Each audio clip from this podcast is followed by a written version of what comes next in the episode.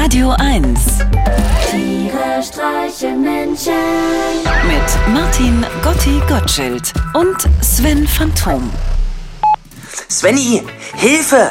Bei uns zu Hause setzt langsam der Lockdown-Koller ein. Meine Freundin beschwert sich kontinuierlich darüber, dass ich ihre gute Gesichtscreme für die Hände benutze. Ich verstehe ja nicht, wo das Problem ist. Bevor sie sich die gute Creme in ihr Antlitz schmiert, macht sie sie sich ja schließlich auch auf die Hand. Oder tunkst du direkt mit dem Gesicht in eine Cremedose, habe ich sie gefragt. Und schon flogen die Türen. Das Kind hat geweint.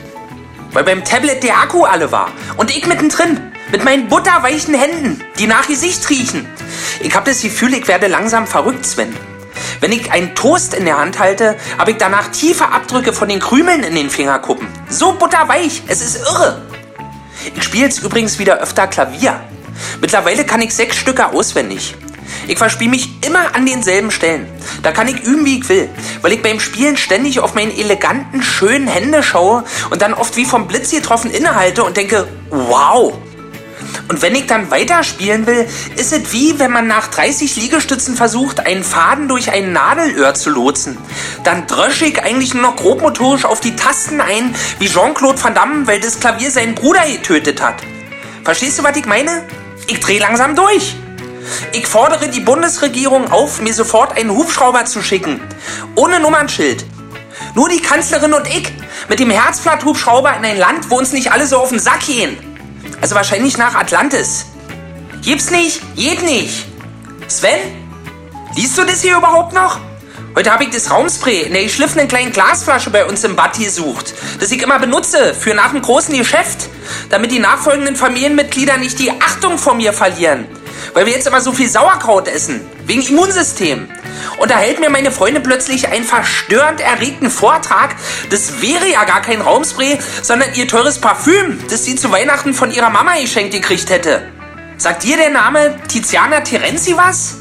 Ich meine, was für den Hals gut ist, kann auch für den Arsch nicht schlecht sein. Vibres Nummer 5. Willkommen in der Twilight Zone.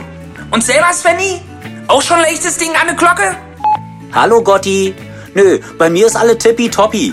Von Tiziana Terenzi habe ich schon mal gehört. Das ist doch so eine exklusive genmanipulierte italienische Knoblauchsorte mit eingebautem Anti-Wespen-Duftstoff. Das gibt aber auch einen billigeren Nachbau aus Brandenburg unter dem Namen Frau Tietze. Vom Original eigentlich nicht zu unterscheiden, außer dass es auch in Kartoffelkäfer wirkt. Komisch, dass auch du gerade Probleme mit deinen Händen hast. Bei mir ist es genau umgekehrt. Ich habe neuerdings eine zentimeterdicke Hornhaut an den Fingerkuppen, weil meine Freundin ständig von mir den Rücken massiert bekommen möchte.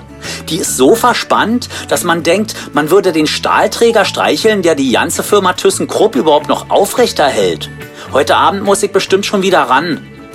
Aber eins noch, beim Klavierspielen sollst du immer aufs Notenblatt gucken, nicht auf deine Hände. Falls dir das nicht automatisch gelingt, probier's mal mit so einer trichterförmigen Hundehalskrause. Das erschwert auch gleich, dass man sich zwischen den Etüden am Geschlechtsteil herumschleckert. Das hat mir zumindest beim Klavierunterricht in der Pubertät in Sachen Disziplin sehr geholfen. Liebe Grüße, dein Sven. Tiere streichen Menschen. Jetzt auch als Podcast. Auf radio1.de und natürlich in der Radio 1 App.